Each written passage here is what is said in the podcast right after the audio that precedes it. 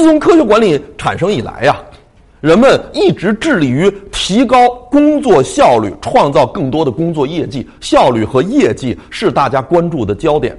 一九二四年，美国哈佛大学的一群专家到了西屋电器公司女工的车间，他们想研究一件事儿。这件事特别简单，就是工作环境对工作效率有没有促进作用。窗明几净、呃舒适美好的环境，能不能让大家效率提升？这想都能想明白，当然能，对吧？我们在宽敞明亮的教室里边，温度适宜，场景适宜，哎，有一个老师在这给大家讲喜欢的内容，当然大家效率提升了。如果现在我们拉到路边，十字路口旁边一个垃圾堆旁，脏乱差，苍蝇蚊子满天飞，老师站一板砖上，拿着一砖跟大家说：“我给你们加强管理。”那肯定效率会下降的。所以，按照经验来讲，环境好了效率高，环境差了效率低。但是这叫经验，这不叫科学。所谓的科学就是要对经验进行证实或证伪，给出规范的数据和模型。所以呢，专家到霍桑呃工厂去做研究，研究环境对效率的影响。本来准备这个研究就做三天，但实际上这个研究做了八年。为什么三天的实验居然做了八年？因为一个意想不到的事情产生了。呃，在第一天的研究当中，呃，霍桑实验有很多内容，我讲其中的一个啊。在第一天的研究当中，他们观察女工车间的工作状况，发现继电器装配车间主要是往那个呃继电器上绕铜线。哎，大家都学过呃那初中物理学的左手定则，右手定则嘛，就绕那铜线。女工在工作台上绕铜线，旁边要有一个台灯。资本家为了节约成本，把台灯的那亮度都调得很低。很多女工在这样昏暗的灯光下绕铜线，就眼睛流眼泪，就得了眼病。大家对这个台灯的亮度是很有抱怨的。于是，专家认为，环境变量中最重要的变量是灯光的亮度。现在我们把台灯调亮，看看女工的效率会不会上升？大家说会不会？会。随着台灯越来越亮，女工的效率明显上升，成正比例关系，越亮越上升，越亮越上升。好了，实验能不能结束？不能，因为讲理要讲两面理，研究要研究两面情况。你研究完调亮，你还得研究调暗呀，对吧？那把把台灯调那么亮了，工人效率上升了。我我们把台灯再从特别亮调到特别暗，工人效率一下降。我们写一篇论文，搞一个检索杂志，申请一个国家项目，这教授身份不就拿到了？这挺好的事儿啊。不过实际情况永远没有那么简单。第二天，专家决定把那很亮的台灯调暗，然后呢，准备取这个女工业绩下降的数据。但是到天黑的时候，数据报上来，所有人都特别惊讶。随着台灯越来越暗，女工的工作效率直线上升，他们的产出业绩越来越多。专家很生气，把负责实验的具体的实习生和几个助教训了一顿。专家自己上场了。第三天调台灯，随着台灯越来越暗，女工的效率还是上升，产出业绩还是越来越多。这个事情为什么不知道？最后呢，决定做一件事儿，不调台灯的亮度，把台灯从这边挪到这一边。结果发现。你不挪台灯，业绩不变。你只要把它挪到这边，业绩就上升。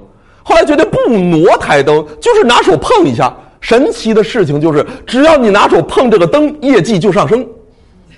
这灯变成神灯了。就这个事情让很多专家百思不得其解。呃，实验到此就卡壳了。所以，看似平常的管理过程里边，其实有很多非常玄妙的事情。呃，一九二四年底，那个美国哈佛大学呢搞了一个年会，实验组的专家呢遇到了一个哈佛的教授，这个教授是搞心理学的，他叫梅奥。在那个年代，搞管理的人认为不用心理学，根本不要考虑人的心理，我们只要有指标、有数据、有考核就行了。你管他怎么想的呢？直到今天，我们有很多领导也是这么想的，但这种思路是不对的。心理学对于管理工作意义重大。当时实验实验组的专家跟心理学教授梅奥就谈到了实验过程中这个神灯现象。梅奥进行了一句话的论断：我跟你说，小钥匙开大门，任何复杂的问题都有一句话的解决方案。你仔细想，梅奥这一句话说的特别到位。他说，这不是灯的问题，也不是工作环境的问题，关键是人的心理状态发生了变化。大家记住这四个字儿：心理状态。工作业绩跟环境的关联是弱关联，跟心理状态的关联才是强关联。所以后来专家团队的把梅奥请进来，说你来主持这个实验吧。然后呢，梅奥经过观察做出了分析，说你看啊，为什么你一摸这个灯业绩就上升呢？因为这些女工，几千人，她们每天忙忙碌碌，朝九晚五，晚上还要加班，在那块绕这个继电器的铜线。没人在乎他们的生老病死，没人关心他们的喜怒哀乐，他们感觉像蚂蚁一样生存着，衰老、死亡、被淘汰，所有人都觉得很绝望，生活没有意思，没有希望。在这种心理状态之下，业绩肯定要下降。哎，但是突然有一天，来了一群大学教授，他们穿西装、打领带、抹头油、擦皮鞋，带着照相机、摄像机和记录板。要拍照片、写名字、画现场图形，然后告诉这些女工，你们做这个事情，在百年之后，太平洋对岸的那个中国土地上，都有人会讲你们的故事，你们会影响历史的。女工突然觉得有意义了，有价值了，被认可了，哎，这种意义认同感是至关重要的，哎，所以梅奥得出结论。关心和关注才是真正的激励因素，所以梅奥大胆假设，你根本不用碰那个灯。女工车间工作的时候，只要旁边站一个大学教授，对他们输出关心关注，效率一定会上升。后来呢，他又指出，根本不用大学教授，只要有一个呃普通人穿西装打领带，挂一牌上面写着专家，然后往女工旁边一站，他效率准准上升。于是霍桑实验进入了一个神奇的阶段，他们在工厂里搞了一个实验房间。实验房间只有一个工作台，只有一个工作位，然后旁边站俩专家，哎，不说话就在这站着，然后让工厂所有的女工都进这个房间来工作。结果发现，不管什么类型的女工，只要进这个屋，业绩就上升，因为这个屋里有关心、有关注。